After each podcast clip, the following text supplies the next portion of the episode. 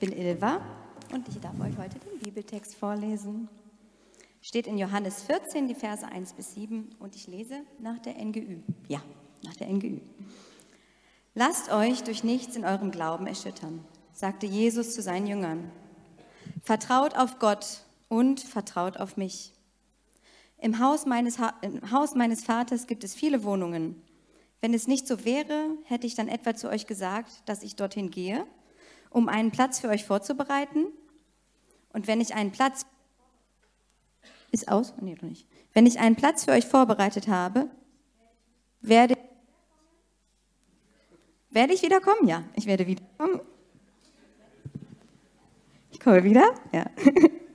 ähm, werde ich wiederkommen und euch zu mir holen, damit ihr dort seid, wo ich bin. Den Weg, der dorthin führt, wo ich hingehe, kennt ihr ja. Herr, sagte Thomas, wir wissen doch nicht einmal, wohin du gehst. Wie sollen wir dann den Weg dorthin, kennen? Ich bin der Weg, antwortete Jesus. Ich bin die Wahrheit und ich bin das Leben. Zum Vater kommt man nur durch mich. Wenn ihr erkannt habt, wer ich bin, werdet ihr auch meinen Vater erkennen. Ja, ihr kennt ihn bereits, ihr habt ihn bereits gesehen. Amen. Vielen Dank. Darfst du gerne mitnehmen? Jawohl. Das ist unser Bibeltext heute. Und ich muss mich kurz sortieren, dann bin ich sofort bei euch. Jawohl. Ich hoffe, das funktioniert. Jawohl, perfekt. Wenn du eine Übersetzung vom Skript haben möchtest, dann kannst du den Code auf dem Stuhl vor dir scannen und dann findest du alles, was du brauchst. Was Jesus da gerade gesagt hat, passt überhaupt nicht in unsere Zeit. Also wirklich gar nicht. Ist nicht cool. Ähm, er macht eine sehr exklusive Aussage und exklusiv finden wir gut, wenn es um das super Sonderangebot für den Urlaub geht oder um ein exklusives Essen oder ein exklusives Outfit. Das ist alles okay aber nicht bei religiösen Aussagen, nicht bei absoluten Wahrheiten. Da kommen wir mit dieser Exklusivität heutzutage gar nicht zurecht. Als ich diese Predigt vorbereitet habe, musste ich an ein, ein, etwas denken, was ich mal erlebt habe, bevor meine Frau Annie und ich hier nach Leverkusen gezogen sind und Teil der Live-Kirche geworden sind, haben wir in Offenbach gewohnt. Und äh, wir haben als Kirche dort ein, wollten ein Projekt starten für die Stadt also für die Menschen von Offenbach als Kirche. Und bevor wir losgelegt haben, dachten wir uns, wäre doch klug, mit den Menschen von Offenbach zu reden, was sie so brauchen, bevor wir irgendwas machen, was kein Mensch braucht. Also habe ich eine Umfrage erstellt auf meinem Handy und bin in die Fußgängerzone gegangen. Und ich sage es euch, das fällt mir gar nicht leicht. Ich mag das gar nicht, auf wildfremde Menschen zuzugehen und ihnen irgendwelche Fragen zu stellen. Aber ich habe mich überwunden und ich kam mit einem jungen Mann ins Gespräch, und äh, ich habe erstmal die Umfrage gemacht mit ihm, was er so denkt, was er so sieht. Und äh, dann kamen wir so ins Gespräch. Und er fand das alles sehr interessant. Er erzählte mir, er hat auch mal Jugendarbeit gemacht, war Teil von der evangelischen Kirche. Und er fand das eigentlich früher mal richtig gut. Und er fände es cool, wenn dann in Offenbach da auch was Neues entstehen würde, auch für Jugendliche. Und ähm, dann kamen wir so darauf zu sprechen, dass ich selber auch gerne Kirche gründen möchte. Und das fand er total spannend. Und wir setzten uns langsam in Bewegung und sprachen und unterhielten uns. War echt ein nettes Gespräch. Und dann hat er eine Frage gestellt, und zwar, wie wirst du dann das eigentlich in deiner Kirchengründung machen mit den anderen Religionen? Haben die dann auch praktisch Platz in dieser Kirchengründung? Und ich war etwas perplex, weil ich mit dieser Frage so nicht gerechnet hatte. Und dann, dann habe ich tatsächlich diesen Bibelvers von Jesus zitiert, wo Jesus das so sagt. Und meinte so, also das, was mich motiviert, eine Kirche zu gründen, ist ja Jesus. Und in dieser Kirche soll es um Jesus gehen. Und Jesus ist sehr exklusiv, ja, der sagt, es gibt eigentlich keinen anderen Weg. Und damit nahm dieses schöne Gespräch eine Wendung und es war kurze Zeit später vorbei. Also wir haben nicht wirklich äh, lange weitergeredet danach, weil ihm das, glaube ich, nicht gepasst hat. Der fand das nicht so gut. Er hätte es besser gefunden, wenn jede Religion dort irgendwie Platz gehabt hätte in dieser Kirchengründung. Und damit ist er nicht alleine. Ich glaube, dass in unserer Gesellschaft ganz, ganz viele Menschen Probleme haben mit absoluten Wahrheiten. Unsere Predigtserie haben wir ja folgendermaßen genannt, meine Wahrheit, deine Wahrheit, weil jeder heute durch die Gegend läuft und fest davon überzeugt ist, also ich, ich habe meine Wahrheit. Ja, du hast deine Wahrheit, ich habe meine Wahrheit. Die Wahrheit, die gibt es nicht. Jetzt ist die Frage, in so einer Gesellschaft mit diesem Wahrheitsverständnis, wie können wir denn als Menschen, die an Jesus glauben und daran, dass er der Weg und die Wahrheit und das Leben ist, wie können wir in einer solchen Gesellschaft gut leben, ohne uns völlig zu isolieren, wie können wir weiterhin mit Menschen unterwegs sein um uns herum? Darüber möchte ich heute mit euch ins Gespräch kommen. Und deswegen stellen wir am Anfang mal eine wichtige Grundsatzfrage. Was ist Wahrheit? Da könnte man jetzt ellenlange philosophische Vorträge drüber halten. Ähm, ich habe, wie man das dann so macht, in einer Predigtvorbereitung den Duden gefragt. Und der Duden sagt, Wahrheit ist, Doppelpunkt, die Übereinstimmung einer Aussage mit der Sache, über die sie gemacht wird. Also das bedeutet, Wahrheit ist, wenn das, was ich denke oder sage, zu dem passt, was ist. Also als Beispiel, Felix sagt, Felix sagt zu Helga, Helga, hier steht ein Rednerpult. Ja? Dann kann Helga das überprüfen. Die kann da hingehen, die kann das anfassen. Ah, stimmt, da steht wirklich ein Rednerpult. Das bedeutet, Felix hat die Wahrheit gesagt. Also das ist der Grundgedanke dahinter, okay? Und mit dieser Wahrheitsdefinition versuche ich jetzt mal weiterzumachen.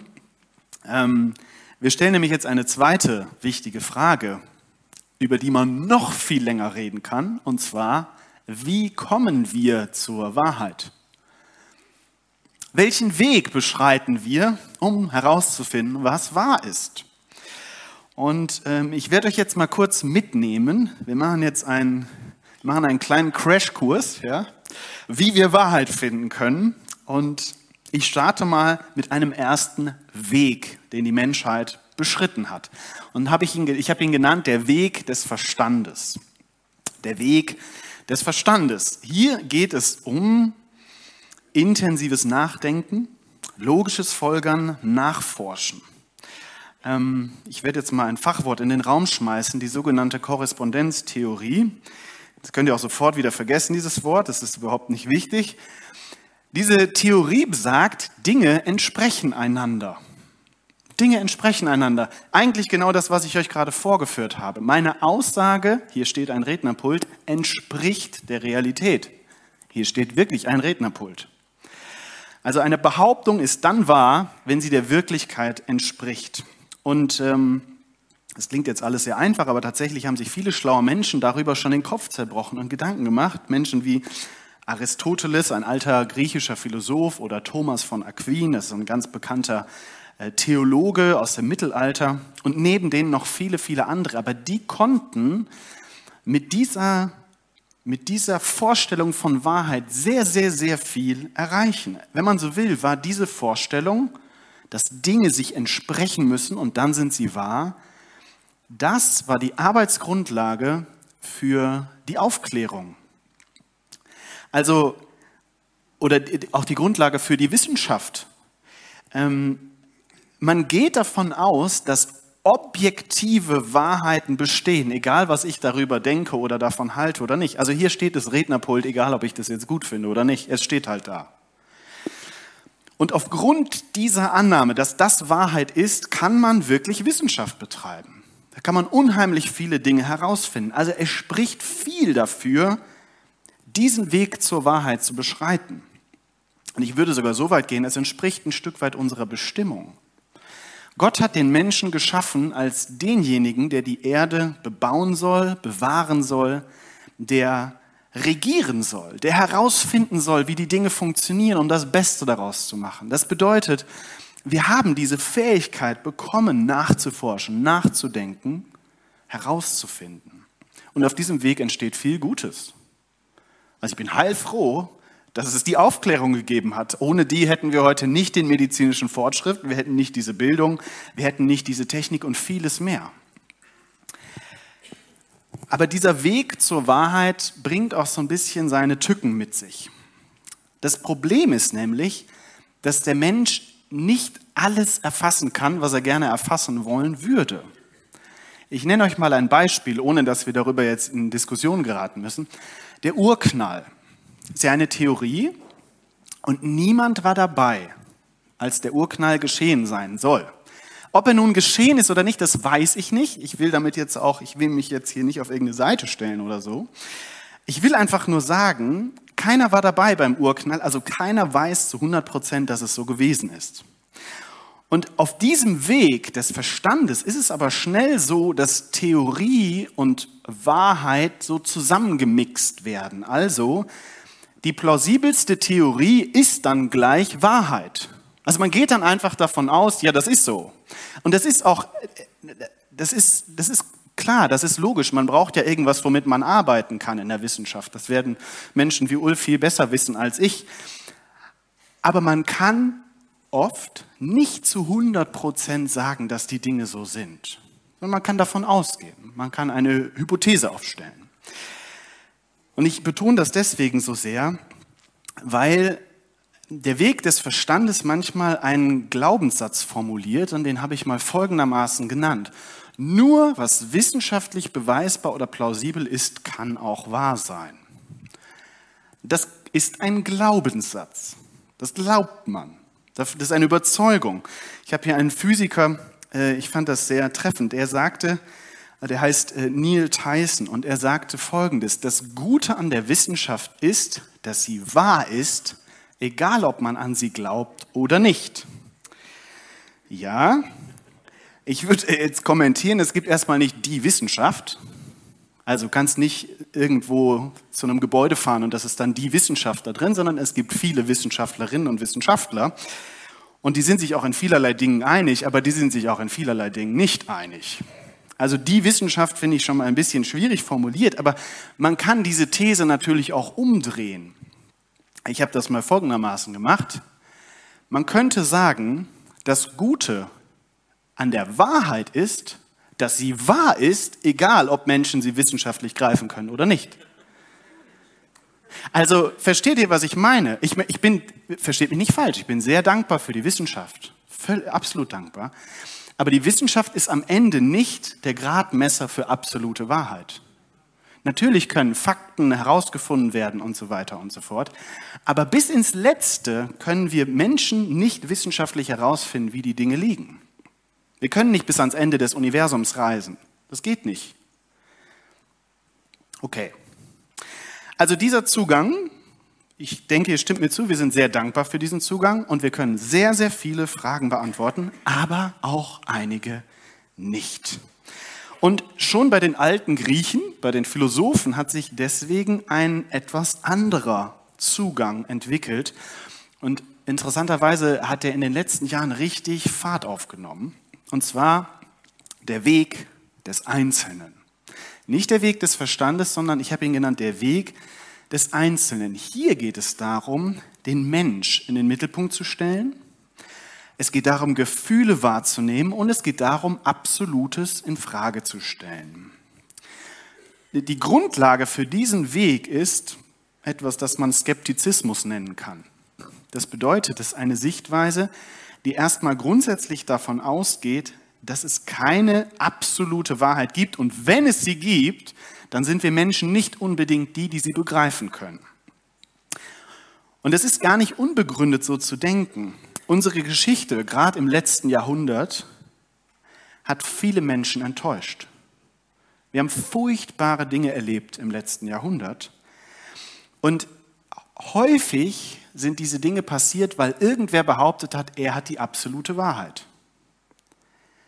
Also ein absoluter Wahrheitsanspruch hatte leider oft mit Machtmissbrauch zu tun. Das ist eine berechtigte Kritik. Und deswegen geht dieser Weg des Einzelnen einen Weg und sagt, wir müssen hier was ändern, wir müssen weg von dem Großen hin zum Einzelnen, weil das ist viel gerechter. Der alte Grieche, der dafür bekannt ist, war Protagoras. Der hat gesagt, der jeweilige Mensch ist das Maß aller Dinge. Das klingt jetzt ein bisschen krass. Ähm, aber ja, das war so der, der Grundgedanke. Also das heißt, der Mensch bestimmt selber, und jetzt ganz wichtig, dass wir das verstehen, der Mensch bestimmt selber, was gut oder schlecht für ihn oder für sie persönlich ist. Die wenigsten haben hier den Anspruch und sagen, das gilt jetzt für alle, aber das gilt für mich. Ich bestimme selbst, individuell. Und das bedeutet, jeder Mensch auf diesem Weg des Einzelnen erfindet selbst seine oder ihre Wahrheit. Und das ist sehr gerecht und das ist sehr tolerant. Alles, was mit absoluter Wahrheit oder mit Denkvorgaben oder mit Traditionen und so weiter zu tun hat, ist etwas schwierig, weil hier ganz wichtig ist, dass der jeder Mensch für sich selbst die Wahrheit findet. Und bevor jetzt alle denkt, das, oh, das ist ja furchtbar, da kann ich ja gar nichts mit anfangen. Es klingt, es klingt jetzt komisch, aber auch für diesen Weg gibt es gute Argumente. Weil gerade zwischenmenschlich sind die Dinge nicht einfach immer schwarz-weiß. Also, wenn du mit Menschen zusammenlebst, weißt du das. Die Dinge sind häufig grau, vielfältig, nicht so einfach. Und Menschen sind auch sehr unterschiedlich und nehmen die Welt und das Leben unterschiedlich wahr. Und ja, ich würde zustimmen, manche Denkvorgaben und Traditionen und Glaubenssätze darf man durchaus mal hinterfragen. Aber auch dieser Weg zur Wahrheit bringt so seine Probleme mit sich. Und ich würde sagen, das Problematischste an diesem Weg ist, dass er ein sehr komisches Wahrheitsverständnis hat. Also wenn nicht mehr das wahr ist, was ist, wie, dieser, wie dieses Rednerpult hier, sondern nur noch wahr ist, was eine Person empfindet oder denkt oder meint, daher kommt dieser schöne Begriff meine Wahrheit, dann ist die Frage, was, was, was ist denn jetzt Wahrheit dann? Und ich sag's euch, dann wird auch Gesellschaft immer schwieriger, weil man hat ja keine wirklich gemeinsame Wahrheit mehr, auf die man sich jetzt stellen kann, wo man mal ins Gespräch kommen kann. Und das Ende vom Lied ist, wenn alle immer Recht haben, dann sind alle auch immer beleidigt. Und alle richtig allergisch. Und ja, man ist im Recht, aber gleichzeitig auch im Unrecht irgendwie. Und dann kommt ja auch die spannende Frage, woher weiß ich denn, wann das, was ich fühle oder denke oder meine, jetzt wirklich wahr ist. Es könnte sich ja morgen oder nächste Woche oder so wieder ändern. Und ich würde sogar noch dazu sagen, selbst wenn ich traditionell oder sowas groß geworden bin, selbst wenn meine Eltern mich auf eine bestimmte Art und Weise erzogen haben oder sonst was, das sind ja Dinge, die alle in der Kritik stehen, dann würde ich sagen, wenn das aber wahr ist, ja, dann ist das doch gut. Ist doch völlig egal, ob mir das dann durch Tradition oder sonst was anerzogen wurde. Wenn es die Wahrheit ist, dann ist es doch gut so. Wenn es nicht die Wahrheit ist, dann wäre es nicht gut so. Okay, jetzt haben wir uns oft im Kreis gedreht. Ich fasse das Ganze mal so zusammen. Der Weg des Einzelnen geht von folgendem Glaubenssatz aus.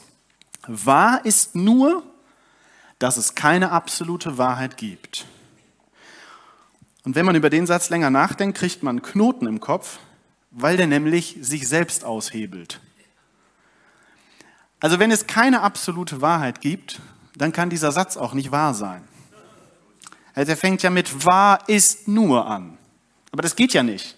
Also versteht ihr, das, es funktioniert nicht mehr. Auf dem Weg des Einzelnen kann keine absolute Wahrheit mehr formuliert werden, auch nicht diese, die da steht. Okay. Beide Wege Beide Wege zeigen uns, was wir uns von Wahrheit erhoffen. Der Weg des Verstandes erhofft sich ein Stück weit das große Ganze zu verstehen. Was ist die ultimative Wahrheit? Ja, wo kommen wir her? Wo kommt unsere Existenz her? Wo, wo, wo, wo geht das hin? Und so weiter und so fort. Und der zweite Weg, der den Einzelnen in den Mittelpunkt stellt, der versucht, sich selbst zu verstehen. Wir versuchen uns selber zu verstehen. Wir wollen verstehen, was wirklich die Wahrheit über uns ist. Und ich finde, beides ist völlig verständlich. Beides, für beides gibt es gute Gründe. Aber beide Wege, wie ich versucht habe aufzuzeigen, überzeugen am Ende dann doch nicht so ganz. Diese Wege, sie beruhigen nicht ganz. Sie geben nicht völlige Sicherheit. Ja, sie geben Sicherheit, aber nicht völlig. Sie überzeugen am Ende nicht völlig. Sie erfüllen auch nicht völlig. Und bei allen guten Gründen für diese Wege bleibt eine Frage offen. Und zwar die Frage, ist es wirklich alles? Ist es wirklich alles? Gibt es nicht irgendwie noch mehr? Weil diese Wege begrenzen uns. Wir können auf diesen Wegen nicht alles herausfinden. Und es gibt seit Menschen gedenken schon immer sozusagen einen dritten Weg. Und ich habe diesen Weg folgendermaßen genannt, das ist der Weg des Göttlichen. Und was vielleicht lustig ist für uns hier im sehr säkularen und auch sehr atheistisch geprägten Deutschland, dieser Weg ist weltweit der, den die meisten Menschen beschreiten. Völlig egal, welche Religion du nimmst. Die meisten Menschen auf der Welt werden nicht den Weg des Verstandes oder des Einzelnen wählen. Sie werden diesen Weg wählen, um herauszufinden, was wahr ist. Dieser Weg ist geprägt davon, dass es sozusagen eine, es gibt eine Wahrheit, aber die ist für den Menschen völlig unverfügbar, die ist übernatürlich und sie ist vor allem unabhängig vom Menschen. Und was den Menschen so herausfordert an dieser Wahrheit ist, er kann sie nicht selber finden, er kann sie sich nicht selber greifen. Sie muss ihm offenbart werden. Es gibt sehr viele Religionen, aber sie alle haben gemeinsam, dass der Mensch nicht im Mittelpunkt des Seins steht, das mal als erstes, und dass der Mittelpunkt dieses Seins die Wahrheit bestimmt und nicht der Mensch. Und dass dieser Mittelpunkt sich offenbaren muss. Er muss zum Menschen kommen, weil der Mensch es nicht zu ihm schafft. Und offenbaren heißt, dass dem Menschen irgendwie Wahrheit zuteil wird. Und diese Wahrheit ist dann häufig ein Gesetz, eine Lehre, ein Anspruch Gottes an den Menschen. Und die wird ihm mitgeteilt. Diese Wahrheit wird empfangen. Und es, du kannst im Christentum, im Judentum, im Islam, im Hinduismus, in Naturreligionen, überall ist es so, dass Gott sich irgendwo offenbart. Aber es gibt eine kleine Besonderheit eine kleine Besonderheit. Und diese kleine Besonderheit lese ich euch noch mal kurz vor. Ich bin der Weg, antwortete Jesus. Ich bin die Wahrheit und ich bin das Leben. Jesus geht einen Riesenschritt weiter, weil er nicht sagt, das ist die Wahrheit, sondern er sagt, ich bin die Wahrheit. Ich bin die Wahrheit. Ganz ehrlich, ist doch ziemlich Banane ich bin die Wahrheit. Was soll das heißen?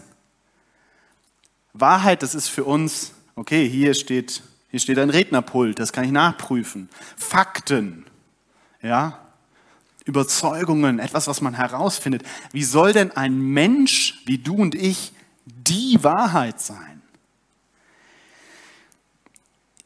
Ich glaube, wir haben so ein etwas verengtes Verständnis von Wahrheit, wissenschaftlich geprägtes, das ist sehr auf Fakten bezogen. Jesus, wenn er sagt, ich bin die Wahrheit, benutzt ein griechisches Wort, Aletheia. Und Aletheia steht nicht für sowas wie, ich kann überprüfen, ob hier ein Rednerpult steht, sondern es steht für die absolute Realität, die absolute Wirklichkeit. Das, was allem zugrunde liegt das, was ewig Bestand hat, das, was über allem steht, der Anfang und das Ende, das Zentrum, das absolute Zentrum. Eine Wahrheit, die auf alles und auf jeden und egal wann zutrifft. Eine Wahrheit unabhängig von allem anderen. Und das sagt nicht ich. Das sagt Jesus. Jesus sagt das selber von sich. Ich versuche euch nicht hier irgendwas zu erzählen. Er sagt das von sich. Er behauptet das. Und jetzt darf man ja durchaus fragen, wie, wieso sagst du, wie kommst du auf diese Idee? Was, für was hältst du dich? Und diese, diese Frage wird beantwortet in Johannes 1, ganz am Anfang vom Johannesevangelium. Da heißt es über Jesus, er, der das Wort ist und ich will jetzt keinen griechischen Griechisch, Griechisch Vortrag hier halten, aber das Wort im Griechischen und die Wahrheit im Griechischen hat unheimlich viel miteinander zu tun. Deswegen, man könnte auch sagen, er, der die Wahrheit ist, wurde ein Mensch von Fleisch und Blut und lebte unter uns. Wir sahen seine Herrlichkeit, eine Herrlichkeit voller Gnade und Wahrheit, wie nur er als der einzige Sohn sie besitzt, er, der vom Vater kommt. Das bedeutet, die Wahrheit, die, die, die alles zugrunde liegende Wahrheit, Gott selbst entscheidet sich, der Schöpfer entscheidet sich, Teil seiner eigenen Schöpfung zu werden. Und Gott wird nicht ohne Grund Teil dieser Schöpfung. Der hat es nicht Freitagnachmittag und er hat gerade frei und weiß nicht, was er sonst machen soll. Er wird Teil der Schöpfung, weil er etwas vorhat. Und auch das lesen wir im Johannesevangelium. Da heißt es, denn Gott hat der Welt seine Liebe dadurch gezeigt, dass er seinen einzigen Sohn für sie hergab, damit jeder, der an ihn glaubt, das ewige Leben hat und nicht verloren geht. Gott hat seinen Sohn nicht in die Welt gesandt, um sie zu verurteilen, sondern um sie durch ihn zu retten. Die Wahrheit ist eine Person und sie ist gekommen, um dich zu suchen. Nicht um dich zu übertrumpfen, nicht um dich fertig zu machen, nicht um dich zu verurteilen, nicht um dich zu zerstören, sondern um dich zu retten, um dich zu heilen, um dich nach Hause zu bringen. Und wie? Wie geht das? Jesus sagt, ich bin der Weg. Ich bin das Leben. Ich bin die Wahrheit. Warum sollte man Jesus glauben? Neben all, der, neben all den anderen Wegen und all den anderen Wahrheiten, warum gerade diese Wahrheit glauben? Das Allerwichtigste warum wir an Jesus glauben, würde ich sagen, ist, weil er auferstanden ist. Alles, was ich euch hier gerade erzähle, könnt ihr getrost vergessen, wenn das nicht stimmt. Darauf baut alles auf. Wisst ihr, wenn das nicht stimmt, vergiss alles hier. Dann, dann kannst du auch jetzt gehen. Aber wenn das stimmt, dann ändert das alles. Wenn das stimmt, wenn er wirklich auferstanden ist, dann sollten wir ihm Glauben schenken, denn niemand anders ist auferstanden. Niemand anders hat den Tod besiegt. Wenn jemand die Wahrheit sein kann, dann er. Wenn du dich gerne damit ein bisschen mehr auseinandersetzen willst, es gibt nämlich sehr gute historische Gründe zu glauben, dass Jesus wirklich auferstanden ist. Das sagen nicht nur Christen, das sagen auch Menschen, die gar nicht an Gott glauben dann kannst du dieses Buch lesen. Du musst kein Foto machen, du kannst den Code vor dir scannen. Ich habe einen Link in unseren Linktree reingepackt, da findest du dieses Buch.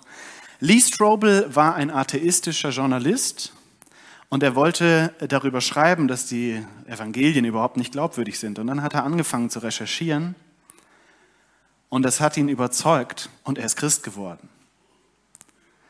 Also er hat praktisch den Weg des Verstandes gebraucht, und auf dem Weg des Verstandes hat er begriffen, diesen Gott gibt es wirklich.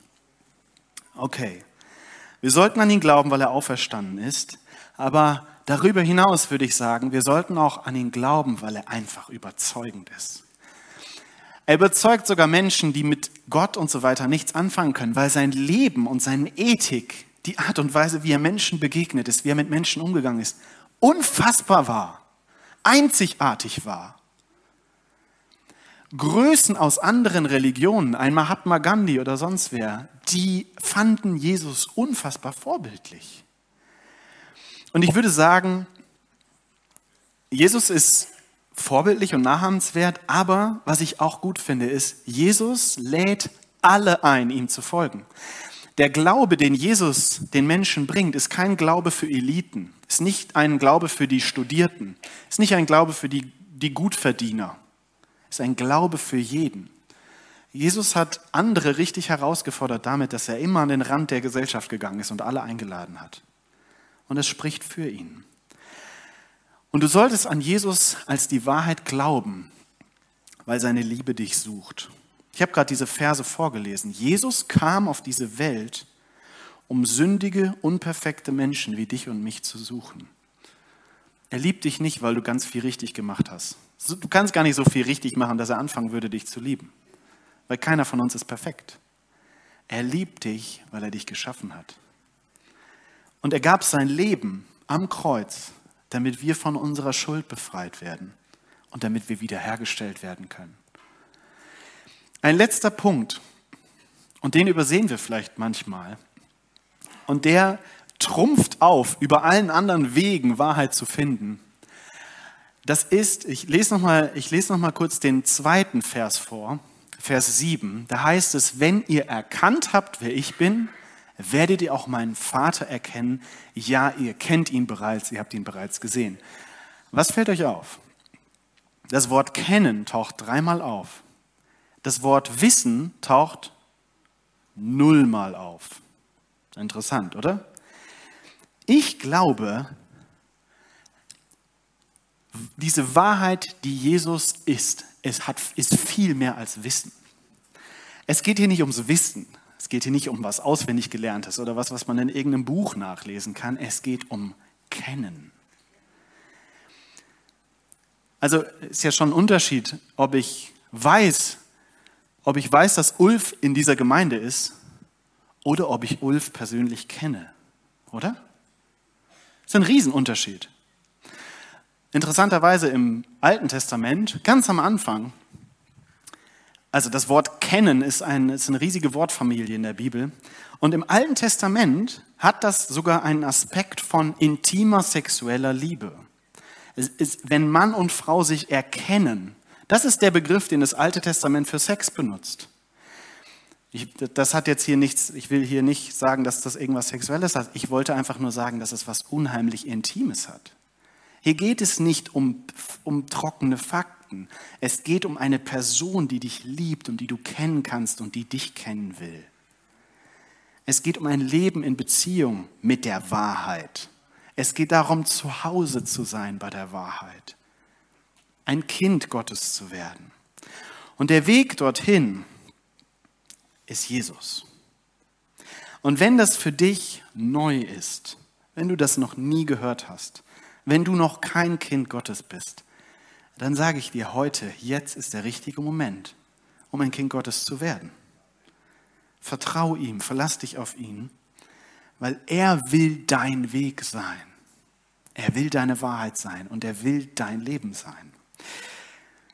Aber jetzt nochmal zu der Frage, die ich eigentlich am Anfang gestellt habe. Wie können wir denn heute leben als Menschen, die sagen, Jesus ist die Wahrheit, aber die in dieser Gesellschaft leben? Hier sind mir ein paar Punkte wichtig. Und das aller, aller, aller, aller Wichtigste ist nicht ein Buch. Es ist die Beziehung. Die Beziehung zu Jesus. Pflege die Beziehung zu Jesus. Verbringe Zeit mit ihm im Gebet. Okay, und hier kommt jetzt schon ein Buch ins Spiel. verbringe Zeit in der Bibel. Und, und das vergessen wir gerne mal, verbringe Zeit mit anderen Christen. Du brauchst diese drei Dinge, um die Beziehung zu Gott zu pflegen. Warum? Weil wir tiefe Wurzeln schlagen sollen in dieser Wahrheit und das passiert nicht einfach so. Das passiert nicht einfach so. Du sollst mehr und mehr verwandelt werden von ihm in seine Liebe hinein und die soll an dir sichtbar werden und dafür braucht es Beziehung. Okay, das war der erste Punkt. Mein zweiter Punkt, stärke das Schwache. Stärke das, was dich herausfordert. Ähm, wir dürfen dazu lernen.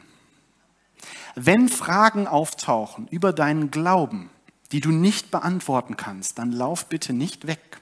Du musst keine Angst vor Fragen haben, die du nicht beantworten kannst. Diese Fragen sind Chancen. Diese Fragen sind eine Einladung an dich, weiterzuwachsen.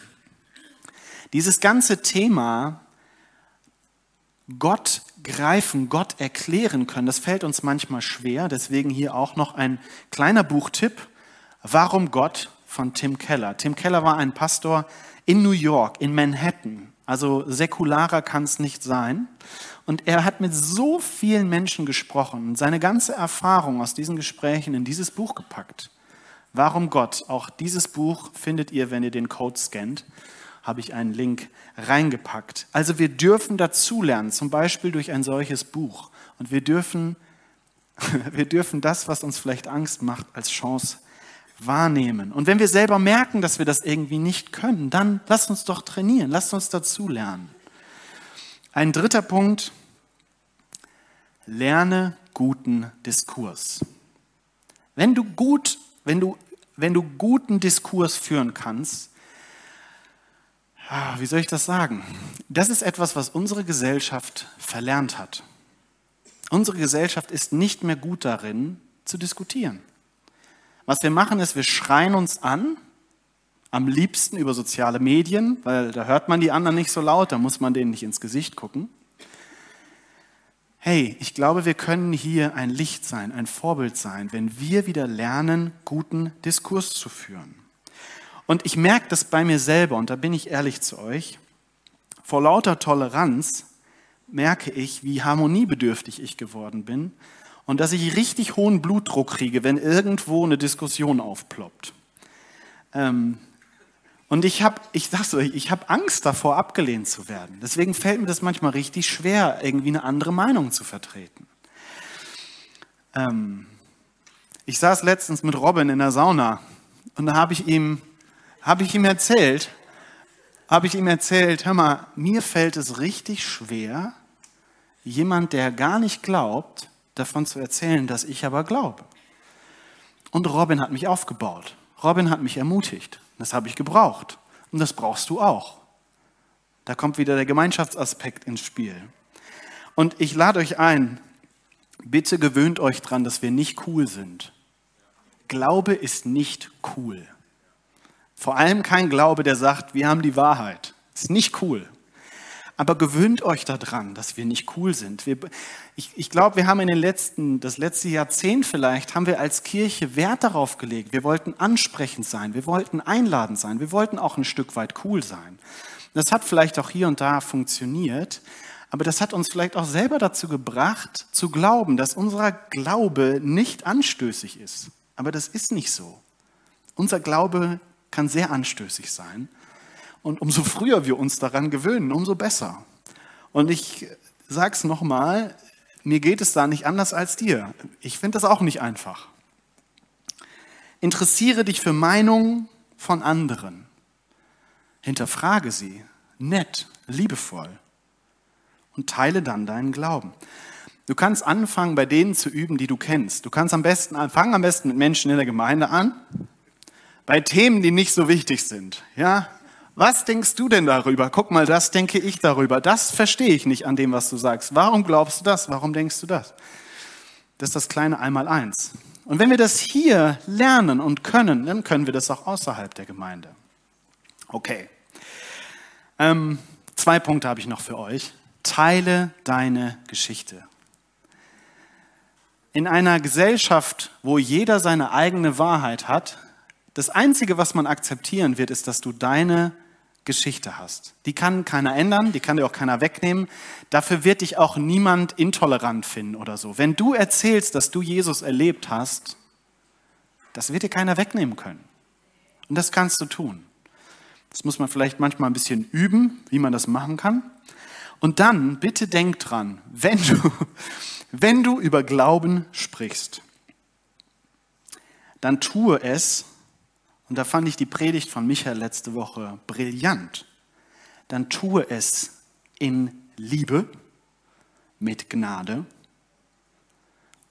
brauchst kein Blatt vor den Mund zu nehmen. Die Art und Weise, wie du es tust, ist aber entscheidend. Und dann bitte, bitte, getragen von Gebet in der Kraft des Geistes, in Abhängigkeit zu Gott. Manchmal sind wir irgendwie beleidigt, weil da versucht man dann irgendwie von Jesus zu reden und man rattert irgendwas runter, aber man hat eigentlich nie für die Situation gebetet. Man hat auch nie für diese Person gebetet im Vorfeld, auch nicht mehr danach. Aber man ist irgendwie unzufrieden, weil jetzt hat man doch hier endlich mal von Jesus erzählt, aber man hat Gott gar nicht mit reingenommen in die Situation. Also auch das, da lade ich euch zu ein. Und ein letzter Punkt, und der ist mir auch sehr wichtig. Bitte schwimm nicht mit. Bitte schwimm nicht mit. Unser gesellschaftliches Klima ist so harsch und polarisiert wie, keine Ahnung. Ich bin jetzt auch noch nicht so alt. Ich habe das so noch nie erlebt und ich finde es unheimlich anstrengend. Jeder weiß es besser, keiner will zuhören und es wird gepostet, was das Zeug hält. Und wisst ihr, es nervt mich richtig, wenn ich sehe, dass Christen es auch machen. Bin ich ehrlich zu euch. Ich finde es furchtbar. Das hat überhaupt nichts Christliches für mich. Also wenn du unbedingt was posten willst, dann bitte bete vorher. Sollen wir das zur Regel machen in unserer Kirche? Erst beten, dann posten? Ja? Völlig egal, zu was du dich äußern willst. Ich kann dir ja nicht sagen, was du denken sollst und wozu du dich äußern sollst, ja? Aber wenn wir eins gemeinsam haben, ist, dass wir einem Gott folgen. Und dieser Gott hat eine Vorstellung davon, wie wir uns verhalten sollten. Das bedeutet, erst beten, dann posten. Okay? Erst beten, dann posten. Wir sollen Friedensstifter sein. Wir sollen nicht noch drauflegen auf die Feuer, die sowieso schon brennen. Okay? Ich lade euch ein, mit mir aufzustehen. Und ich möchte nochmal diesen Vers mit euch lesen.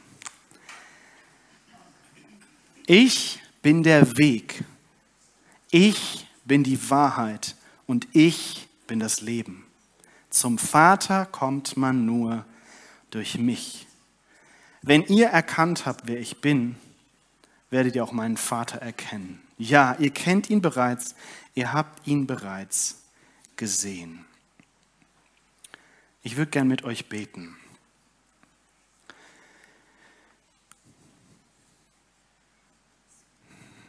Jesus, wir bekennen, du bist der Weg, du bist die Wahrheit, du bist das Leben.